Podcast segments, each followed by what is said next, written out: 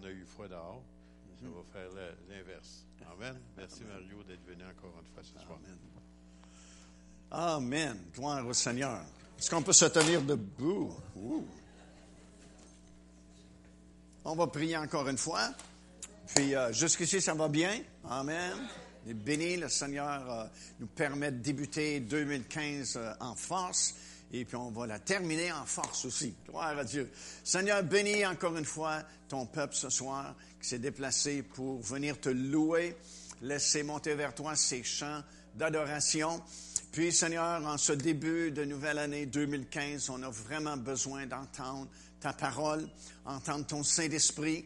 Tu dis dans ta parole que celui qui a des oreilles pour entendre, entendre ce que l'Esprit dit à l'Église. Et ton Esprit parle puissamment encore à ton Église en 2015. Merci Seigneur pour tout ce que tu as fait jusqu'à présent et ce que tu vas faire encore ce soir dans cette salle. C'est dans le nom de Jésus que j'ai prié et tout le monde peut dire Amen. Avant de t'asseoir, donne la main à deux, trois personnes, dis-leur, fais bien attention, tu vas être béni ce soir.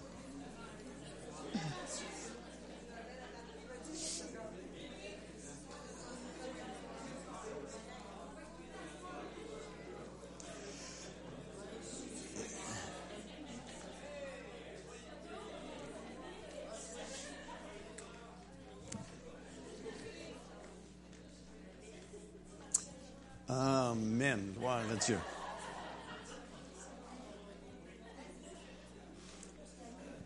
Seigneur est bon et puis euh, il est fidèle aussi et puis euh, on est béni d'être avec vous encore euh, durant cette semaine, première semaine de l'année 2015. Puis mon frère Daniel devrait être ici demain ou jeudi, peut-être même les deux si vous priez très fort.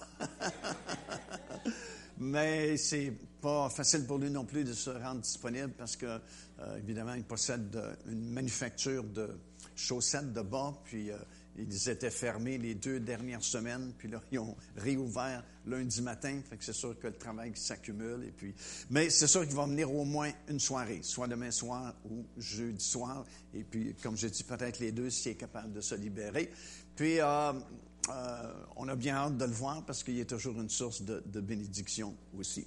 J'ai mon vendeur qui est revenu, gloire au Seigneur. Et puis euh, les CD, les DVD sont disponibles. Si euh, vous n'avez pas eu l'occasion de vous le procurer parce qu'il en manquait, on en a manqué, je l'ai ramené ce soir.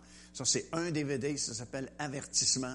Puis c'est concernant surtout la fameuse tétrade lunaire de 2014-2015. La troisième éclipse lunaire, ça va être bientôt au mois d'avril. Et puis l'autre, euh, c'est au mois de septembre de cette année, 2015.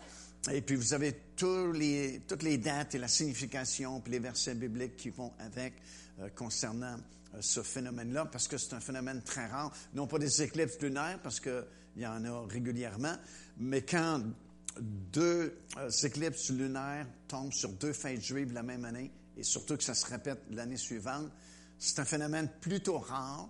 Euh, c'est arrivé juste quelques fois depuis des milliers d'années. Et puis à chaque fois, il y a quelque chose d'important qui arrive en Israël, parce que comme j'explique dans le DVD, euh, le calendrier de Dieu est basé sur le cycle lunaire. Et puis euh, tout le calendrier que vous avez dans Lévitique 23 est basé là-dessus. Puis quand il y a des phénomènes comme ça, soit le soleil, la lune, et ainsi de suite, Jésus nous a prévenus, il a dit qu'il y aura des signes justement dans le soleil, la lune et les étoiles. Puis euh, vous avez beaucoup, beaucoup, beaucoup d'informations sur ce DVD-là. Alors je vous encourage, si vous ne l'avez pas euh, encore, de vous le procurer ce soir. Il y a juste quelques copies. C'est tout ce qui me reste malheureusement. Ça va prendre une couple de semaines avant d'en avoir d'autres. Profitez-en parce que c'est disponible présentement. C'est du bon enseignement. Ça vous euh, met au courant de ce qui se passe au point de vue euh, prophétique aussi. On sait que 2015 va être une année importante au point de vue prophétique.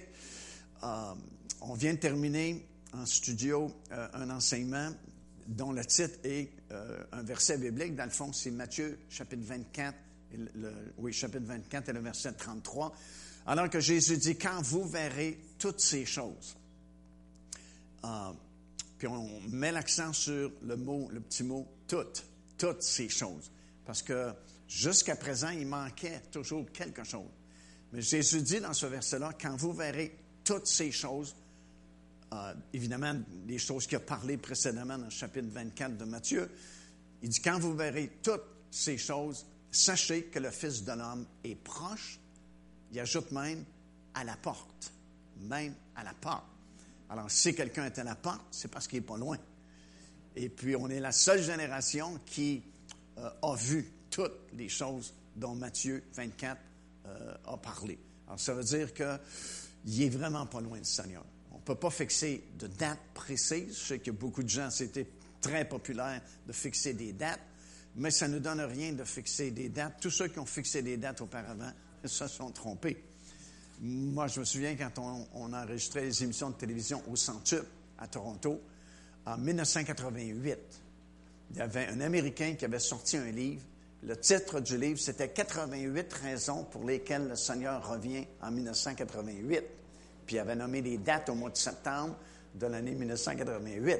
Et ça avait fait fureur. Il avait vendu, je ne sais pas combien de copies de son livre, mais il était devenu millionnaire juste en vendant ce livre-là. Puis je me souviens parce que les caméramans à Toronto, puis le directeur du plancher, puis toute l'équipe qui, qui, était là pour filmer les émissions de télévision, euh, vraiment sur ce livre-là. Puis c'était certain, Jésus venait au mois de septembre 1988. Puis, bien sûr, comme nous le savons, Jésus n'est pas venu au mois de septembre 1988, mais le monsieur a eu l'audace d'écrire un autre livre pour dire qu'il s'était trompé, il s'excusait, puis que là, il prédisait une autre date parce qu'il avait refait ses calculs. Évidemment, son deuxième livre, c'est moins vendu que le premier livre, mais c'est toujours le même scénario qui euh, se, répète. Puis là, ben, c'est sûr, ça fait fureur dans les milieux chrétiens à cause d'un livre en France qui a été écrit, puis euh, ils prédisent l'enlèvement pour le 13 septembre 2015. Puis, il y a plusieurs ministères qui ont emboîté le pas. C'est vraiment surprenant euh, parce que l'histoire se répète continuellement.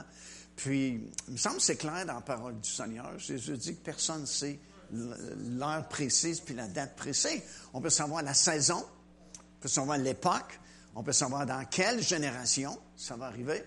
Mais de là à dire exactement c'est telle date que le Seigneur revient chercher son Église, c'est très risqué. Puis ce qui arrive, c'est que tous ces ministères-là qui prédisent des dates, ben, si le Seigneur n'est pas venu, c'est comme ils ne sont pas vraiment crédibles après dans, ce qu'ils vont dire, ce qu'ils vont prêcher. Alors faisons attention euh, pour ne pas prédire une date précise du retour du Seigneur, mais sachons qu'il est à la porte. Alors s'il est à la porte, tu sais, si quelqu'un est à la porte, euh, c'est parce qu'il n'est pas loin. Là. c'est certain qu'il n'est pas loin. Puis on est mieux de se réveiller, l'Église du Seigneur Jésus-Christ. Parce que quand la trompette sonne, il vient pas pour le monde, il vient pour son Église. Mais il vient chercher ceux qui sont prêts, qui sont réveillés. Puis on a plusieurs exemples, dont Matthieu 25, un exemple classique des dix vierges qui sont parties à la rencontre de l'époux. Et puis, tu en avais la moitié qui dormait profondément. Bon, ils sont tous endormis, les dix. Mais c'est comme, je pense que c'est dans Cantique des Cantiques, ça dit, je dormais, mais je veillais. Alors, c'est la différence entre les deux groupes. les vierges folles qui s'étaient un peu endormies, mais elles veillaient, mais les autres étaient vraiment endormis. C'est au gaz profond, C'est dur de les réveiller. Et puis, ça a pris un cri, qu'on appelle le cri de minuit, dans Matthieu chapitre 25, quand on a dit, voici l'époux. Parce qu'il y a un signal, il y a quelque chose qui va arriver bientôt, qui va réveiller tout le monde, parce que les dix vierges se sont réveillées. Puis c'était pas un réveil conventionnel euh, de milliers d'âmes sauvées, de guérison, et ainsi de suite. C'est un réveil de constatation de sa condition spirituelle. Parce que c'est juste après le cri de minuit, quand elles se sont réveillées, qu'elles ont constaté, ont réalisé leur condition spirituelle. Autrement dit, les sages ont réalisé qu'elles avaient été sages parce qu'elles avaient gardé de l'huile dans leur lampe, et les insensés ont réalisé qu'elles avaient été insensées parce qu'il n'y avait plus d'huile dans leur lampe.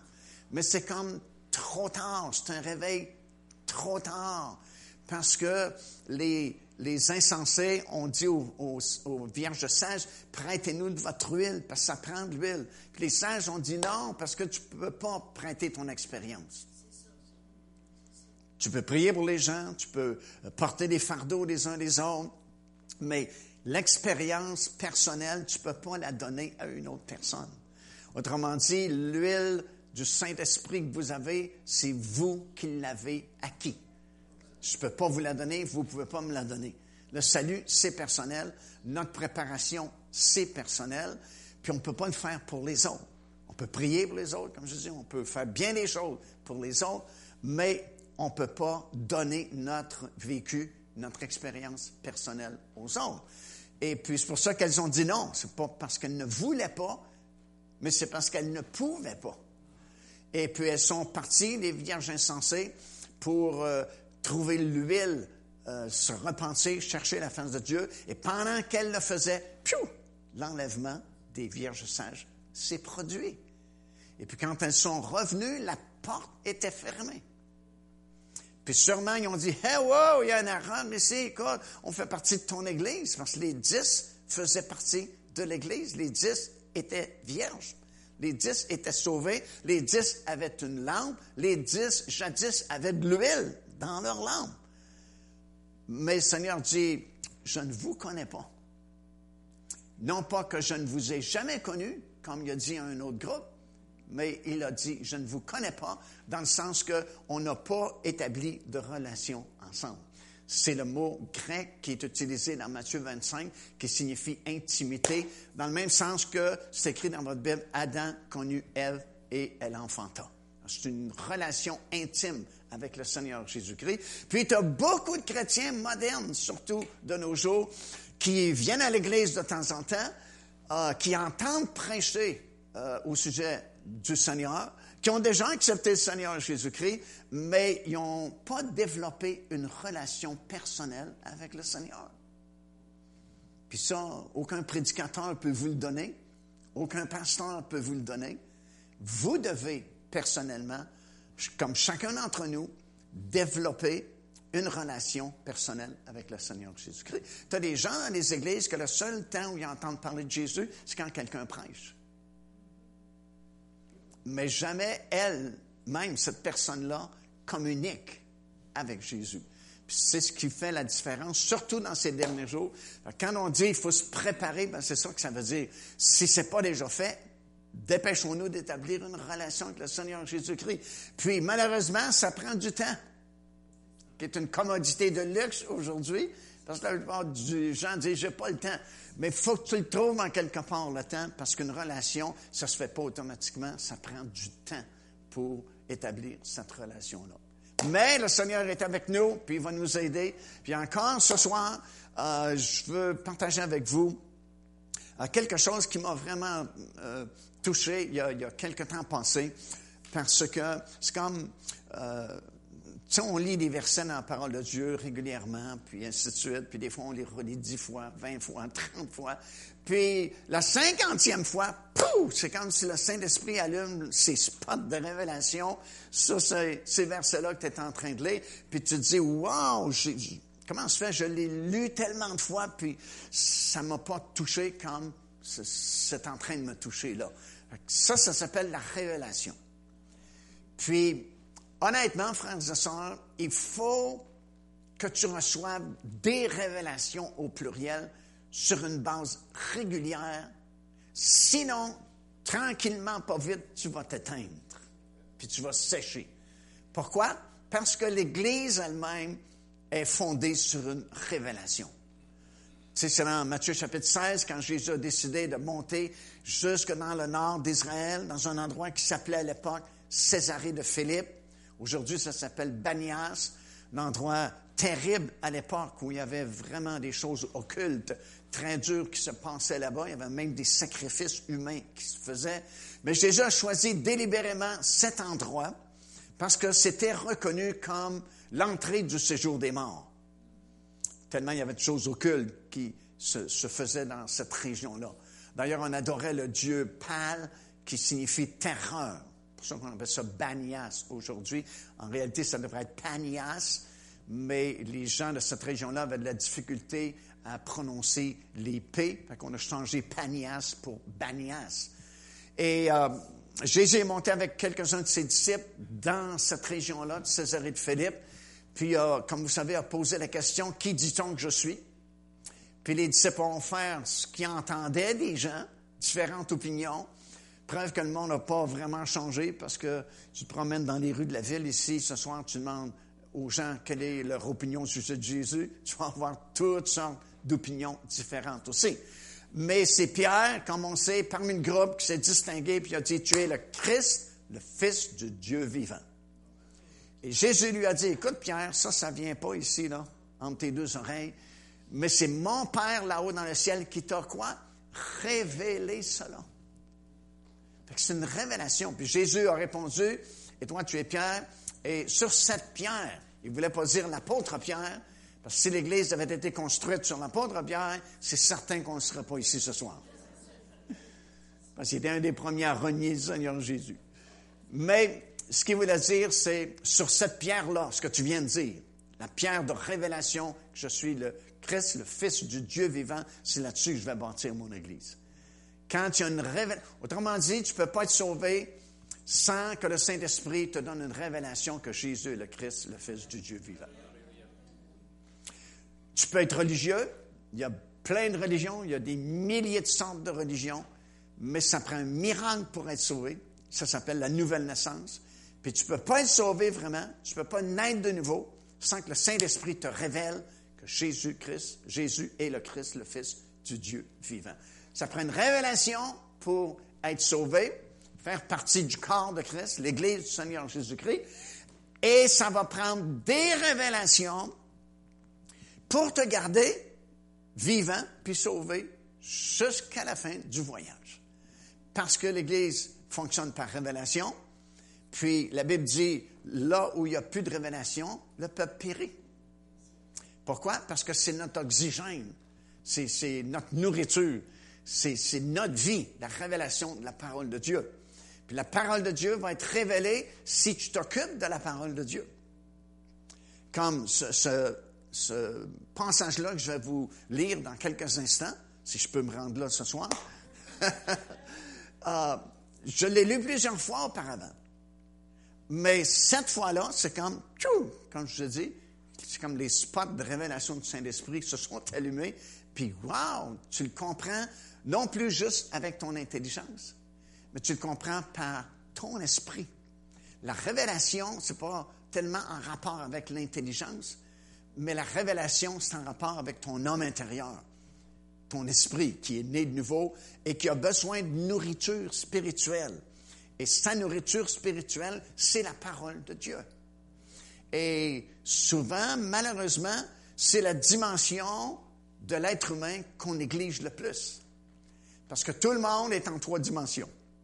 D'abord un esprit, l'esprit possède une âme, et les deux vivent dans une maison qu'on appelle le corps. Et le corps, c'est pas la vraie personne, c'est juste l'enveloppe. C'est euh, l'habitation, si vous voulez. C'est le logement. Tu n'étais même pas propriétaire, tu es juste à logement.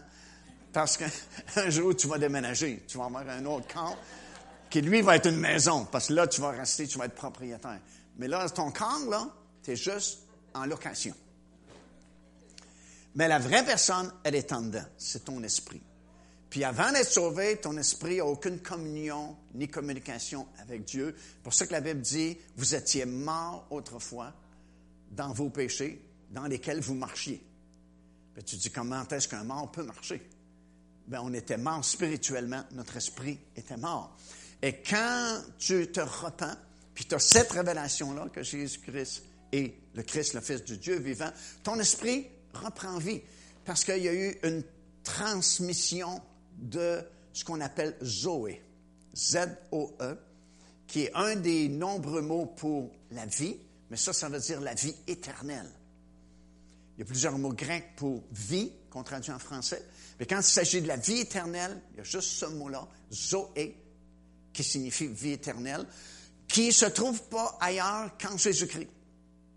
La Bible dit c'est le Père qui avait la vie, puis a donné le pouvoir à Jésus de donner Zoé à ceux qui se rependaient puis qui l'acceptaient comme Seigneur et Sauveur personnel.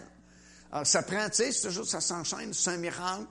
Puis ton esprit, à ce moment-là, quand tu as cette révélation-là suite à ta repentance, je figure toujours comme le Saint-Esprit qui attend ta décision. Tu sais, quand on prêche l'Évangile à des nouveaux, puis il y a toujours un combat, si la personne va accepter ou ça va rejeter. Puis c'est comme c'est plein d'anges à chaque réunion. Vous savez, on n'est pas tout seul dans cette place.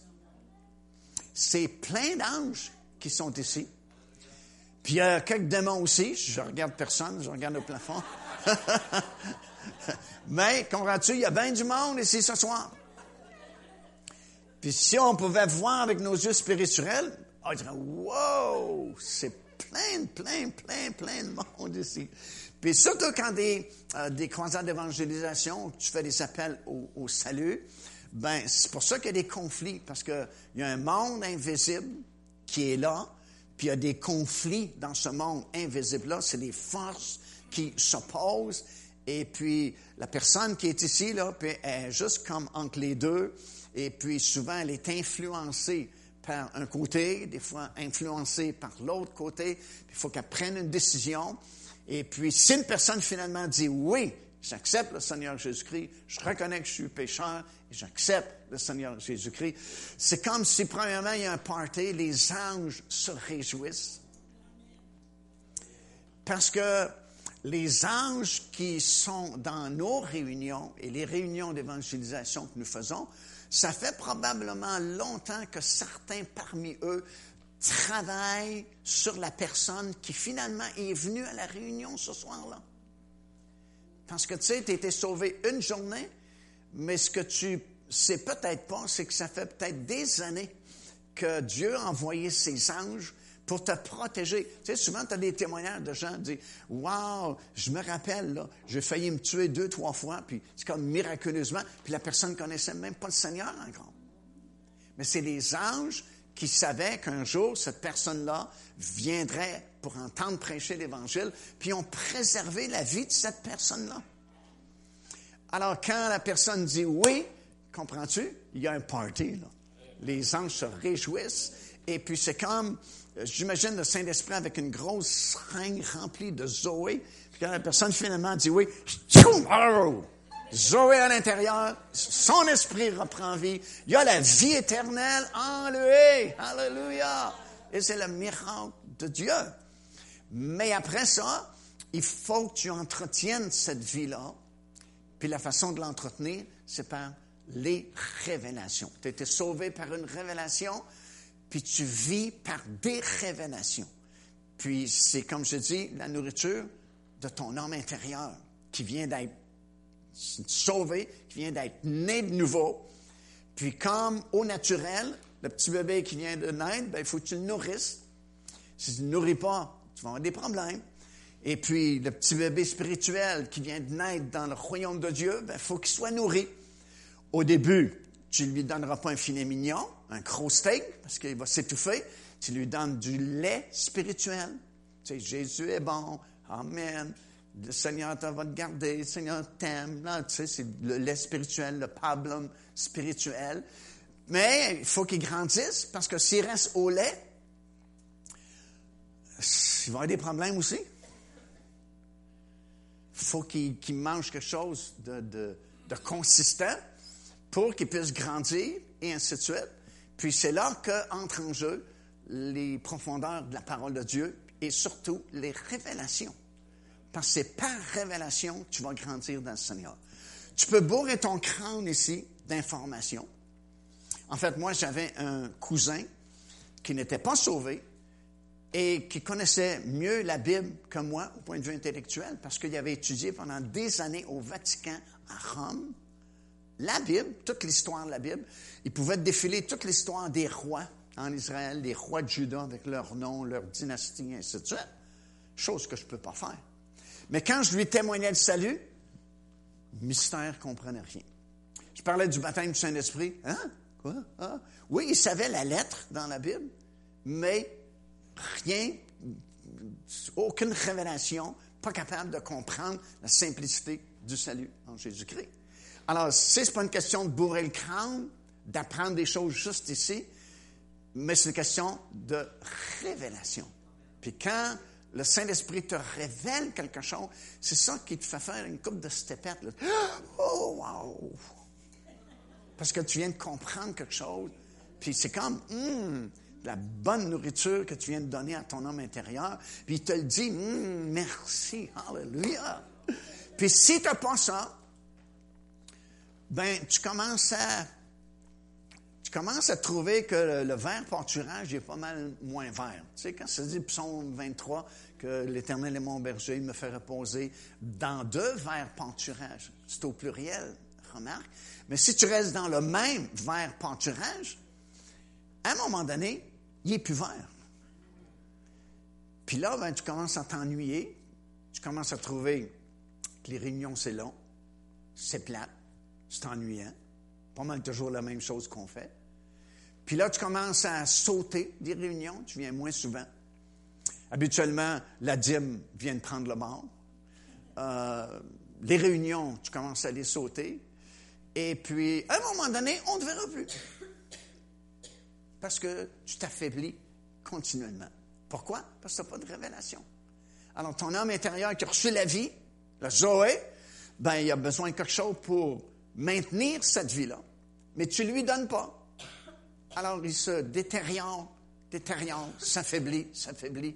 Puis à un moment donné, si tu deviens de plus en plus faible, ben le diable devient de plus en plus fort dans ta vie. Puis là, il t'attire vers les choses du monde. Puis à un moment donné, c'est sûr, on ne verra plus dans les réunions. Mais si tu tombes dans les révélations du Saint-Esprit de façon régulière, wow, tu vas être comme Obélix dans le chaudron. Hallelujah. Gloire à Dieu. Alors ça, c'était mon introduction pour que vous puissiez tourner avec moi dans le livre ou l'épître aux Hébreux. Et puis, c'est dans le sixième chapitre que je veux prendre mon temps ce soir. On va lire plusieurs versets, puis ça vaut la peine. C'est un peu long, mais je pense que ça vaut vraiment la peine de lire, des versets 11 jusqu'au verset 20. Puis ce passage-là, c'est vraiment quelque chose d'important. Ça dit, nous désirons que chacun de vous montre le même zèle pour conserver jusqu'à la fin une pleine espérance. Déjà, c'est bon parce que ça nous dit que c'est possible de garder jusqu'à la fin une pleine espérance. En sorte que vous ne vous relâchiez point et que vous imitiez ceux qui, par la foi et la persévérance, héritèrent des promesses. Lorsque Dieu fit la promesse à Abraham, ne pouvant jurer par un autre plus grand que lui, il jura par lui-même. Et il dit, certainement, je te bénirai et je vais te multiplier ta postérité. Et c'est ainsi qu'Abraham, ayant persévéré, obtint l'effet de la promesse. Or, les héritiers jurent par celui qui est plus grand qu'eux, les hommes plutôt. Or, les hommes jure par celui qui est plus grand qu'eux.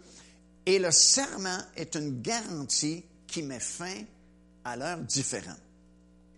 C'est pourquoi, regardez bien là, c'est vraiment important.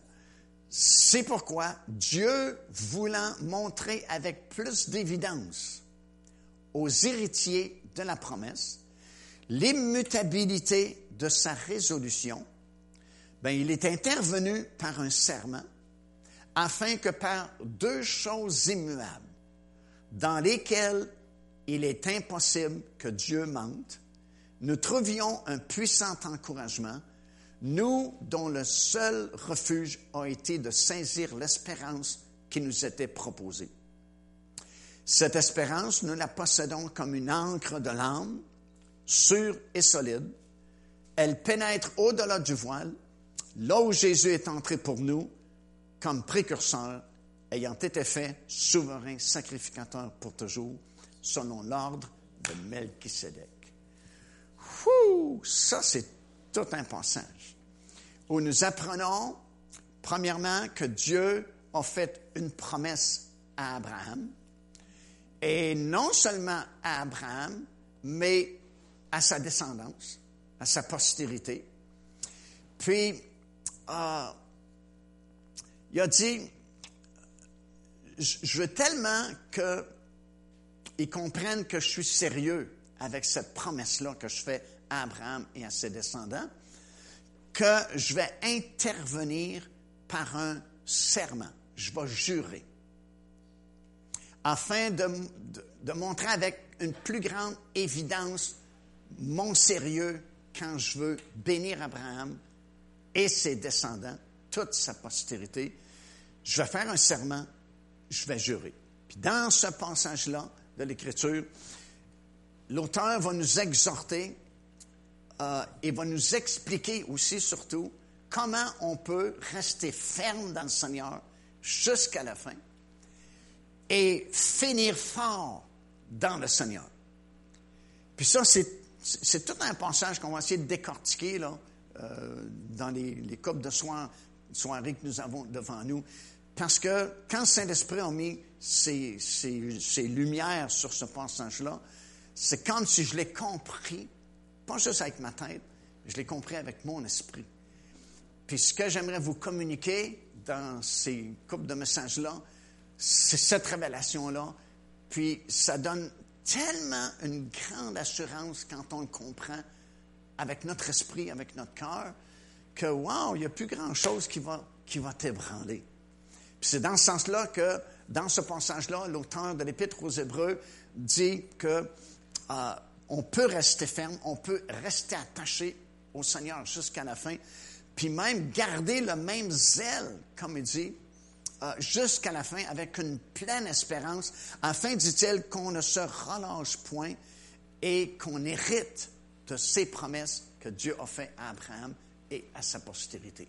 Fait que ça, c'est vraiment une bonne nouvelle parce que on voit tellement avec les années les gens diminuer, diminuer, diminuer et finir comme en queue de poisson quand ils avaient commencé en lion. Puis je trouve que c'est une bonne nouvelle parce que la Bible nous dit le contraire on peut terminer en Lyon aussi. Hallelujah.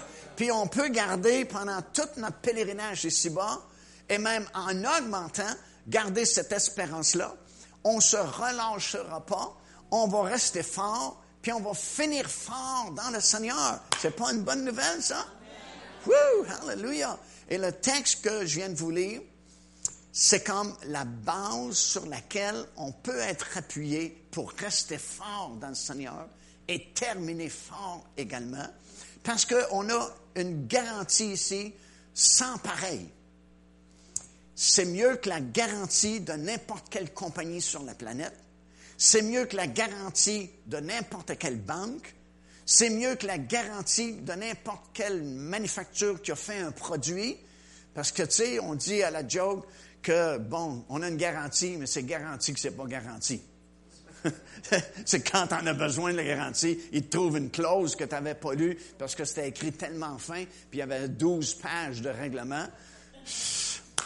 On vient de vivre l'expérience. Au mois d'octobre dernier, on voulait aller en Israël pour filmer une partie de la troisième saison. Puis c'est, c'est sûr, il faut réserver tes billets d'avance. Et puis, euh, il y a eu le conflit cet été avec le Hamas, vous savez, puis ça, ça brassait là-bas. Fait qu'on s'est dit, ben, on va annuler nos billets d'avion parce que déjà, on était six, fait que c'est, ça cher, les dépenses. Puis on, on recédulera plus tard le voyage. Et puis on avait pris, imagine-toi, une assurance annulation. On avait payé pour une assurance annulation au cas justement qu'il y a des troubles ou ainsi de suite. Mais c'est sûr qu'on n'avait pas lu tous les règlements parce qu'ils nous ont envoyé, je pense, c'est 12 pages dans le contrat toutes des écritures, là, les conditions. Puis je comprends parce qu'il y a des gens qui abusent des systèmes, puis il faut qu'ils se couvrent. Ça, je comprends ça. Mais écoute, tu ne liras pas 12 pages de conditions, des, petites écritures comme ça. Tu, lis en diagonale. Bon, c'est correct. Puis tu payes pour l'assurance annulation. Alors, quand on a contacté la compagnie d'assurance avec laquelle on avait pris la police d'annulation, euh, bon, ils ne l'ont pas dit tout de suite. Il fallait remplir des formulaires, puis leur envoyer ça par Internet, et ainsi de suite, pour nous dire quelque chose plus tard que non, c'était pas possible d'annuler notre voyage, ni même de le remettre à plus tard, à moins de canceller, annuler nos billets, perdre l'argent qu'on avait donné et racheter d'autres billets plus tard. C'est payé en double, autrement dit, avec une police d'assurance annulation. Et puis, euh, on a essayé de négocier avec eux autres, puis blablabla. Bla, puis c'était impossible parce qu'il y avait toujours un petit règlement quelque part que tu n'as pas qui, les couvrait eux autres. Puis la seule condition, les deux seules conditions où on pouvait vraiment aller, c'est que si tu es vraiment malade ou sur un lit de mort, puis le médecin a vraiment certifié que tu ne peux pas bouger, ou si c'est un, un, un, état de guerre et le gouvernement du pays comme ici, le gouvernement canadien dit conseil de ne pas y aller. Alors, le gouvernement ne s'était pas prononcé encore, puis on ne pouvait pas annuler nos billets d'avion. Mais ici, comprends-tu, on a une police d'assurance qui est pas mal meilleure que ça, puis on a une garantie parce que Dieu a juré. Il est intervenu, la Bible dit, par un serment. Et puis notre fermeté dans le Seigneur, puis notre force dans le Seigneur, ben, est basé là-dessus, sur ce passage-là qu'on va essayer de comprendre en détail, qu'on va essayer de décortiquer. Parce que lorsque Dieu a fait, premièrement, la promesse à Abraham, qu'on va appeler euh, la bénédiction d'Abraham, puis on va réaliser par les Écritures que ce n'était pas juste pour Abraham, mais c'était pour tous les descendants d'Abraham. Puis on va apprendre en plus qu'à cause de Jésus-Christ, on est dans la lignée d'Abraham. On est la postérité d'Abraham. Donc, on a pleinement droit à la bénédiction d'Abraham, tout ce que ça comporte, tout ce que ça veut dire, puis on va le voir ensemble. Puis en plus, on a une, non seulement que c'est écrit, on a le contrat, mais on a une garantie de celui qui a fait le contrat et il a juré que c'était vrai, cette affaire-là. Alors, lorsque Dieu jure quelque chose, lorsque Dieu se donne la peine de jurer, puis comme le texte qu'on vient de lire, il ne peut plus jurer par un autre parce qu'on jure habituellement par quelqu'un qui est plus grand que nous. Puis Dieu, il n'y a personne qui est plus grand que Dieu. Alors il dit, je ne trouve pas personne plus grand que moi pour vous garantir mon, mon serment, mais je vais jurer par moi-même. Je jure par moi-même que c'est la vérité, ce que je vous donne là. Fait a juré par lui-même, puis il a dit à Abraham, certainement Abraham, je te bénirai. Toi et ta postérité, tous ceux qui vont descendre de toi, je jure, Abraham, que je vais te bénir. Je, fais un serment aujourd'hui. Le verset 16 dit ceci. Le serment, c'est une garantie qui met fin aux différents entre les êtres humains. C'est même valable en cours. On va te faire jurer que tu dis la vérité. Puis là, quand, tu fais un serment, tu jures, ben ça met, ça met fin aux différents, aux discussions, parce que tu as juré. Puis, c'est curieux parce que dans la Bible, Dieu a juré à quelques reprises. Par exemple, ici dans Ésaïe, chapitre 45, le verset 23, ça dit, je le jure par moi-même, encore une fois, parce qu'il ne peut pas jurer par quelqu'un de plus grand que lui, parce qu'il n'y en a pas. Je le jure par moi-même, la vérité sort de ma bouche et ma parole ne sera pas révoquée.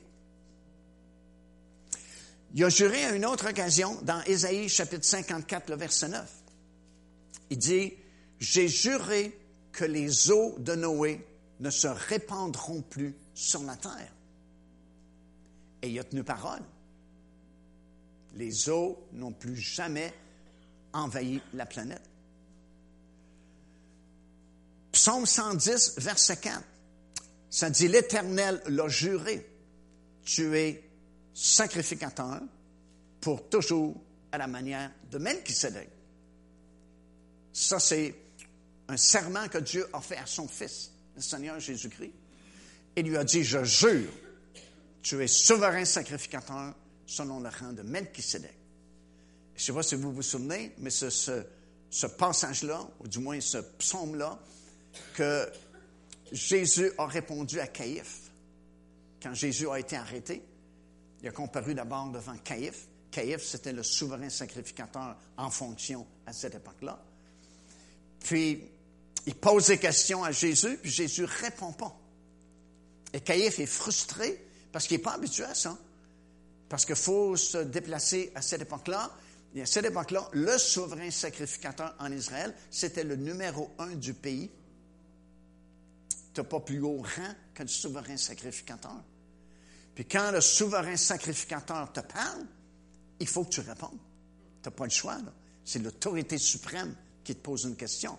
Et Jésus devant lui, et il a beau le questionner, Jésus répond pas parce qu'il est en train d'accomplir une vieille prophétie. Et c'est ça qui est fascinant quand tu commences à étudier la Bible, et tu regardes le ministère du Seigneur Jésus-Christ, tous ses faits et gestes, ce qu'il fait ou ce qu'il fait pas, c'est toujours parce qu'il a accompli quelque chose qui a été prophétisé dans l'Ancien Testament. C'est pour ça qu'on dit qu'il faut que tu fasses une bonne étude, comme on avait publié il y a quelques années les racines hébraïques de l'Église. C'est plein d'ombres, de figures, de symboles de l'Ancien Testament. Puis si tu connais ça, tu as une richesse là où tu vas aller justement provoquer les révélations. Puis c'est ce qui te fait rentrer à l'Église dimanche matin. Alors, il est frustré parce que Jésus a accompli une vieille prophétie qui disait qu'il va être livré comme une brebis muette. Alors, il ne peut pas parler jusque-là. Mais Caïphe, qui est quand même souverain sacrificateur, ben, il connaît la loi. Parce que tu ne peux pas être souverain sacrificateur sans connaître la loi sur le bout de tes doigts. Fait qu'il sait qu'il peut obliger Jésus à parler. Puis il va servir d'un détail parce que à l'époque, quand le souverain sacrificateur disait Je t'abjure par le Dieu vivant de me répondre, si tu ne réponds pas, tu commets un péché.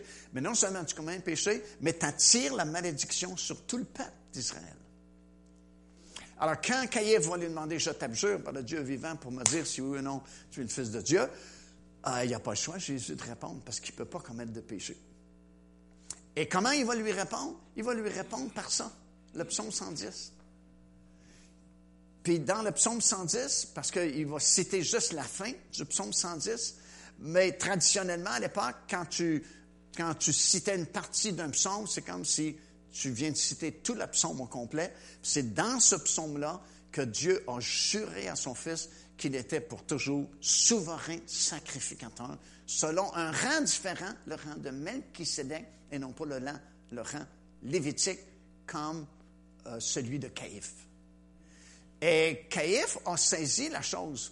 Je ne sais pas s'il a tout compris, mais il s'est souvenu que dans le psaume 110, c'était un serment de Dieu concernant un homme qui serait souverain sacrificateur d'un rang supérieur, puis ce serait pour toujours, il n'y en aurait pas d'autre. Tandis que tous les souverains sacrificateurs, selon le rang lévitique, c'était juste pour un temps dans leur vie, puis étaient remplacés habituellement par leur fils pour un autre bout de temps, puis un autre prenait la place, parce que c'était tous des gens mortels. Mais il y avait à venir un souverain sacrificateur qui serait éternel, selon un rang plus élevé, le rang de Melchisedec. Et Caïphe, comme je dis, c'est un homme intelligent, parce qu'il était souverain sacrificateur, et ça a dû se bousculer dans sa tête quand Jésus a répondu cela, parce que déjà il devait se douter qu'il y avait quelque chose de spécial avec cet homme-là. Parce que vous vous souvenez peut-être que peu de temps auparavant, parce qu'on a fait beaucoup de complots auparavant pour essayer de tuer Jésus, mais sans jamais réussir, et puis une bonne fois, tout le Saint-Drain avait vraiment décidé de mettre la main sur Jésus puis de lui enlever la vie. Et c'est lui, Caïphe, qui avait prophétisé comme malgré lui, il avait été même surpris que l'esprit de prophétie est venu sur lui, puis il avait dit au Saint-Drain que c'est préférable qu'un seul homme meure plutôt que la nation. Alors, tu sais, tu ne peux pas prendre un homme sensé, un homme intelligent, qui ressent bien qu'une parole prophétique concernant cet homme-là, sans te poser des questions après, mais c'est qui au juste cet homme-là? Jésus de Nazareth. Puis quelque temps plus tard, il l'a devant lui, devant sa cour. Puis il questionne, Jésus ne répond pas, et lui tend euh, un espèce de piège. Il, dit, il faut qu'il il faut qu'il réponde. Et Jésus répond, mais il répond par l'option 110. Alors c'est comme si dans sa tête, probablement, Caïphe fait deux et deux font quatre. Je me doutais qu'il y avait quelque chose de spécial avec cet homme-là. Puis là, c'est comme je réalise que, wow, c'est peut-être celui dont Dieu a parlé dans le psaume 110 son propre fils, qui va devenir un souverain sacrificateur, mais pour toujours. Il va terminer notre lignée. Il n'y en aura plus d'autres souverains sacrificateurs selon le rang lévitique, parce que c'est peut-être celui dont on lit dans le psaume 110. Alors Dieu avait juré, et quand Dieu jure, ben c'est certain que ça va arriver. Et c'est arrivé. Jésus est devenu notre souverain sacrificateur. On l'a lu même dans ce texte-là d'ouverture. Il est entré une fois pour toutes dans le lieu très saint, là-haut, dans le ciel. Et c'est ce qu'il fait ce soir. Il est dans son ministère de souverain sacrificateur pour son Église. Alléluia. Quand il était sur cette terre pendant les trois années euh, de ministère, il était dans son ministère de prophète. Actuellement, il est dans son ministère de souverain sacrificateur. Lorsqu'il va revenir, Apocalypse chapitre 19, c'est écrit sur son vêtement et sur sa cuisse, roi des rois et seigneur des seigneurs. Il va entrer dans son troisième et dernier ministère, celui de roi des rois et seigneur des seigneurs. Il est déjà roi, mais il va entrer effectivement dans ce ministère-là lorsqu'il va revenir. Alors quand Dieu jure, c'est certain ça va arriver. Même si Dieu ne jurerait pas, ça arriverait quand même parce que Dieu est la vérité. Dieu ne peut pas mentir parce qu'il n'est pas un homme pour mentir. Alors il a dit, je vais jurer pour leur montrer que c'est vraiment vrai, que c'est très, très, très, très, très vrai ce que je dis. Je te bénirai, Abraham, puis je vais bénir aussi tous tes descendants ben je vais jurer que c'est vrai ce que je dis, je vais te bénir. Alors déjà, on pense sur un bon pied parce que Dieu n'est pas contre nous. Dieu est pour nous. Puis Paul va dire plus tard dans Romain, si Dieu est pour nous, qui sera contre nous? Alors déjà, c'est une bonne assurance. Chaque personne ici ce soir, Dieu est pour vous. Dieu vous aime. Puis Dieu, tout ce qu'il voudrait faire, c'est vous bénir. Bénir. Première chose qu'il a fait dans Genèse chapitre 1, verset 28, il a béni nos premiers parents. Il les a bénis, ça dit, puis il a dit multiplier, assujettissez la terre. Première chose que Dieu a fait, après la création d'un il les a bénis. Savez-vous quelle est la dernière chose que Jésus a faite avant de monter au ciel, du sommet de la montagne des Oliviers. Vous le lirez dans Luc, ça dit, il les a emmenés sur le sommet de la montagne des Oliviers, donné ses dernières instructions, et ça dit, il les a bénis de la bénédiction du souverain sacrificateur.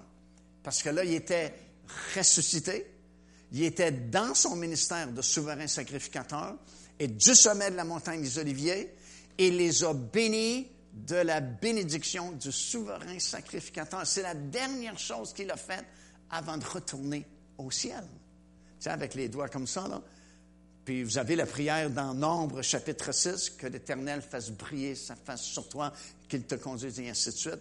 Ça, c'est la prière que le souverain sacrificateur faisait à la fin des sacrifices. Il bénissait le peuple de cette façon-là. C'est pas Star Trek qui a inventé ça, C'est vraiment comme ça que le souverain sacrificateur bénissait. Et puis Jésus a béni de cette façon-là. Puis c'est la dernière chose qu'il a faite avant de retourner au ciel. Alors regarde, première chose que Dieu fait à création d'Adam et il les a bénis. La dernière chose que Jésus fait avant de retourner au ciel, il les a bénis. Alors c'est comme j'ai dit que Dieu veut nous bénir. Il nous aime, puis il veut nous bénir, puis au verset 17, 17 euh, de ce passage-là, regardez bien comment Dieu considère cette résolution-là de bénir vraiment très au sérieux. Au verset 17, ça dit, c'est pourquoi Dieu voulant montrer avec plus d'évidence. Qu'est-ce qu'il veut montrer avec plus d'évidence? La promesse qu'il fait à Abraham de te bénir, Abraham, et tous tes descendants. Déjà, si Dieu avait juste dit ça, on le croirait, parce que c'est Dieu. Mais regarde bien ici, il se donne la peine, dit, c'est pourquoi Dieu voulait montrer, à qui il veut montrer? À, vous et moi ce soir, puis à toute sa famille. Il voulait montrer avec plus d'évidence. Tu sais, c'est populaire aujourd'hui, on dit, oh, c'est pas évident. Mais là, ça devient évident. Il veut montrer avec plus d'évidence aux héritiers de la promesse l'immutabilité de sa résolution. Immutabilité veut dire ça ne change pas. C'est immuable. Tu ne peux pas le bouger, tu ne peux pas le changer, tu ne peux pas renverser la décision. Il a décidé de te bénir, c'est immuable. Personne ne peut changer ça. Le gouvernement ne peut pas changer ça. La politique ne peut pas changer ça. La police ne peut pas changer ça. Vos ennemis ne peuvent pas changer ça. Vos amis ne peuvent pas changer ça. C'est une résolution immuable. C'est-à-dire, il voulait montrer à sa famille, avec plus d'évidence, aux héritiers de la promesse, l'immutabilité de sa résolution. Résolution, ça veut dire qu'il a résolu quelque chose, il a décidé quelque chose. Il a vu par la foi tous les descendants d'Abraham. Puis il vous a vu par la foi quand tu as fait cette promesse-là à Abraham. Vous tous qui êtes assis ici ce soir dans cette église, il vous voyait. Parce que Dieu connaît pas mal de choses d'avance. Puis non seulement il connaît les choses d'avance, mais il dit dans sa parole qu'il a même formé des projets pour chacun de vous. Puis il dit, c'est des projets de paix et non de malheur. Il dit, je vous ai appelé pour vous donner un avenir. Autrement dit, on est du côté de la bénédiction. Ça, c'est dans Jérémie. J'ai formé des projets sur vous. Autrement dit, Dieu savait d'avance que vous étiez pour venir au monde dans ces années-là. Que vous étiez pour, pour vivre dans cette ville-là où vous êtes. Il vous a vu d'avance. Puis d'avance, il a fait des projets pour vous. C'est comme, tu sais, les parents, là, puis la maman tombe enceinte, puis le bébé n'est pas encore au monde, mais dans nos pensées, il est rendu, il va faire un avocat, ou il va faire ceci, il va faire ça. On a tout planifié son avenir. Ça, c'est parce que tu aimes tes enfants. Tu, tu prévois d'avance pour eux. Alors, Dieu a fait la même chose. Il vous a vu, puis il a même fait des projets, comme ça dit dans Jérémie. Puis moi, ce passage-là, il me tient particulièrement à cœur parce que, avant même que je sois dans le ministère à plein temps, peut-être 250 ans passés, je travaillais pour une compagnie à Montréal. J'étais gérant des ventes. Et puis, euh, en tout cas, le Seigneur me travaillait de donner ma démission, j'avais commencé à prêcher. Puis c'était rendu pas mal difficile parce que j'étais rendu, je prêchais, euh, je prêchais le dimanche matin, des fois le dimanche après-midi, dimanche soir, puis un soir dans la semaine. J'avais toutes mes responsabilités de gérant des ventes. Puis c'était comme trop. On avait prié beaucoup, puis c'est comme si c'était le temps de donner ma démission. Alors je vais à mon patron à, Montréal, puis je lui dis, je vais donner ma démission. C'est sûr qu'il demande pourquoi, parce que ça allait bien. Puis honnêtement, c'était la meilleure compagnie pour laquelle j'ai jamais travaillé. J'avais des bons salaires, j'avais des bonus de vente, j'avais une, allocation kilomètre pour la voiture, vraiment souvent des concours qu'on pouvait gagner en argent, en voyage. Puis c'était vraiment la meilleure, meilleure compagnie avec laquelle j'ai travaillé, puis bien traité. Puis, euh, euh, humainement parlant, je n'aurais jamais quitté cette compagnie-là parce que j'étais très bien. Mais l'appel est venu, et puis le moment est venu où ça me dit il faut que tu donnes ta démission parce que c'est un ou l'autre. Ou bien tu, consacres ta vie euh, à la compagnie ou tu, rentres dans le ministère. Alors, je vois mon patron, puis il me demande pourquoi, évidemment, et je lui dis pourquoi. Et il me regarde, puis ça m'a fait de la peine ce qu'il m'a répondu. Il m'a dit, Mario, fais bien attention, parce qu'il dit, on ne peut pas faire confiance à ces gens-là. Tu sais, l'Église n'a pas vraiment une bonne réputation dans le monde.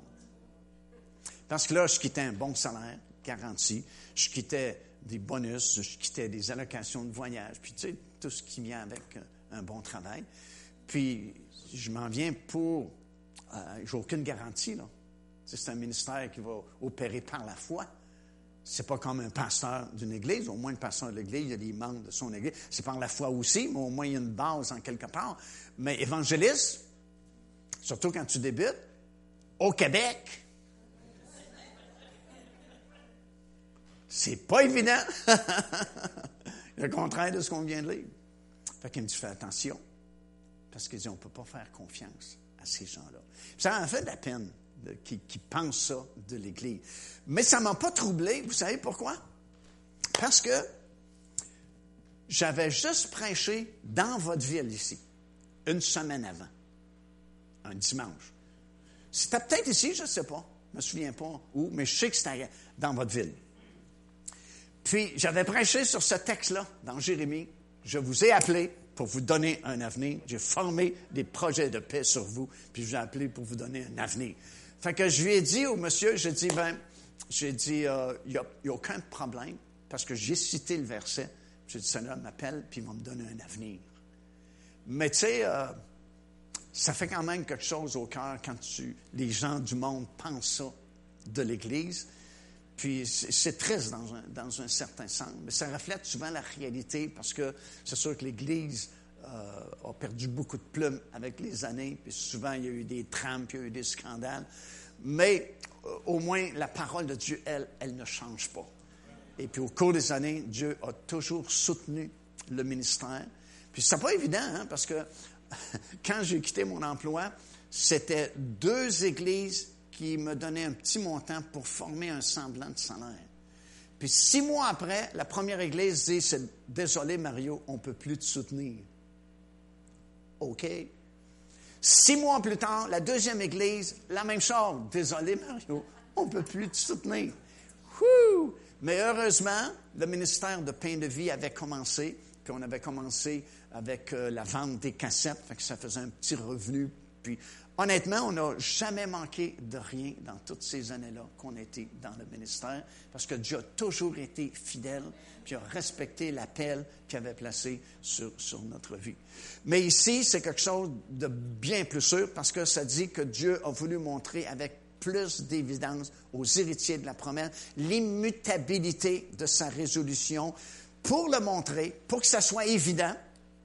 Ça dit qu'il est intervenu par un serment, afin que par deux choses, immuables, encore une fois, le mot immuable veut dire ne peut pas bouger, ne peut pas changer, ne peut pas renverser cette décision-là. C'est une décision éternelle. Puis intervenu par un serment par deux choses immuables dans lesquelles il est impossible que Dieu mente, afin que nous trouvions un puissant encouragement, nous dont le seul refuge a été de saisir l'espérance qui nous avait été proposée. Donc Dieu voulait que ce soit évident, montré avec plus d'évidence, puis est intervenu par deux choses immuables dans lesquelles Dieu ne peut absolument pas mentir. Déjà, en terminant ce soir, on sait que Dieu ne peut pas mentir.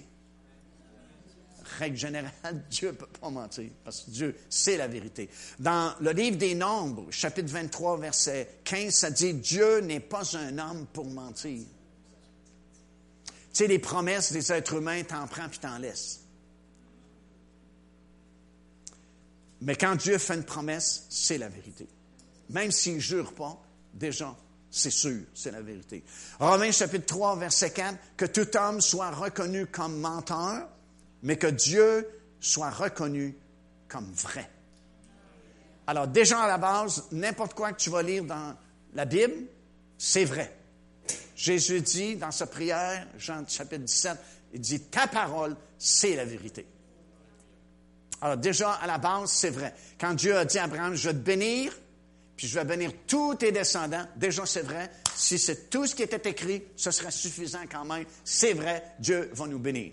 Mais si je veux montrer avec plus d'évidence que c'est vraiment, vraiment, vraiment, vraiment, vraiment, vraiment vrai, que je veux les bénir, que je vais jurer. Puis je ne peux pas trouver quelqu'un de plus grand que moi, alors je jure par moi-même. Je jure par moi-même, Dieu, que c'est vrai, que je veux vous bénir, puis est intervenu par deux choses immuables dans lesquelles ça dit c'est impossible que Dieu mente. Quelles sont ces deux choses? On va savoir demain soir. Ah. Parce que si je commence avec ça, on va finir trop tard ce soir. Puis ça va vous attirer à revenir demain matin. Demain soir plutôt. Vous pouvez venir demain matin aussi. Parce que c'est ouvert dans le jour. Hein? Parce que c'est une semaine de prière et de jeûne. Mais vous allez revenir demain soir. Puis essayez de rejoindre quelqu'un là, qui n'est pas venu encore de la semaine. Dis, wow, si tu ne viens pas demain soir, tu vas manquer quelque chose qui est évident. Parce que Dieu a juré quelque chose puis il nous a donné deux choses immuables pour nous donner une garantie à toute épreuve de bénédiction. Puis si tu ne viens pas, tu vas manquer ça. Puis le CD, tu peux l'acheter le CD, mais ce n'est pas comme en personne. Amen. Alléluia. On se lève, s'il vous plaît, ensemble. oh my. Je vais essayer demain soir, puis euh, jeudi soir, de, vous donner tout ce que le Saint-Esprit m'a montré dans ce passage-là. Puis moi, ça m'a donné comme une assurance vraiment supplémentaire, comme, wow, c'est tellement garanti, c'est tellement pas comme les garanties de compagnie, les garanties des hommes, c'est la garantie de Dieu. On est du bon bord. On est du bon côté. Alléluia. Puis il va falloir, on va en parler demain soir, se changer l'image de Dieu vengeur qu'on a appris dans nos religions autrefois, que, un manquement, poum, puis tu fais quelque chose, il n'est pas de POUM! Non, il veut bénir, bénir, bénir, bénir, bénir. Puis je veux savoir c'est quoi cette fameuse bénédiction d'Abraham? La bénédiction d'Abraham, c'est quoi au juste? Parce que c'est à moi, c'est à vous. Mais si tu ne sais pas qu'est-ce que c'est, c'est dur d'aller la chercher. C'est comme un héritage. Il te laissé un héritage. Oui, mais c'est quoi? Tu vas aller chez le notaire, ça prend. Si tu entends dire que tu ne savais pas, tu avais un oncle au Texas, dans les puits d'huile, puis il est mort, puis sur son testament, ton nom apparaît ici à Grimby, puis il t'a laissé pas mal d'argent. J'ai comme l'impression que tu ne prendras pas beaucoup, beaucoup de temps pour aller voir le testament, qu'est-ce qui est écrit. Ben, c'est ça qu'on va faire demain soir, puis jeudi soir on a un testament. Ça s'appelle le Nouveau Testament. c'est écrit noir sur blanc. Puis en plus, Dieu a juré que c'était vrai, puis que ça nous appartient. On veut savoir qu'est-ce qu'il y a dans le Testament, puis on veut savoir comment aller le chercher aussi, parce que si on peut faire ça, ça va transformer nos vies. On ne sera plus des quétaines qui, oh, si je peux me rendre jusqu'au bout. Non, non, non, non. Ça va te permettre d'envoyer tes épaules un peu en arrière, monter un petit peu ta face, puis marcher comme des rois puis des reines. Alléluia. Ils vont voir marcher dans un centre d'achat à Granby. C'est qui ce monde-là? Pour qui qu'ils se prennent? On se prend pour ce qu'on est. Alléluia. Des fils et des filles du grand roi. Alléluia. Woo! Acclamons le Seigneur en terminant. oh, merci Seigneur. Je vais demander aux musiciens s'ils veulent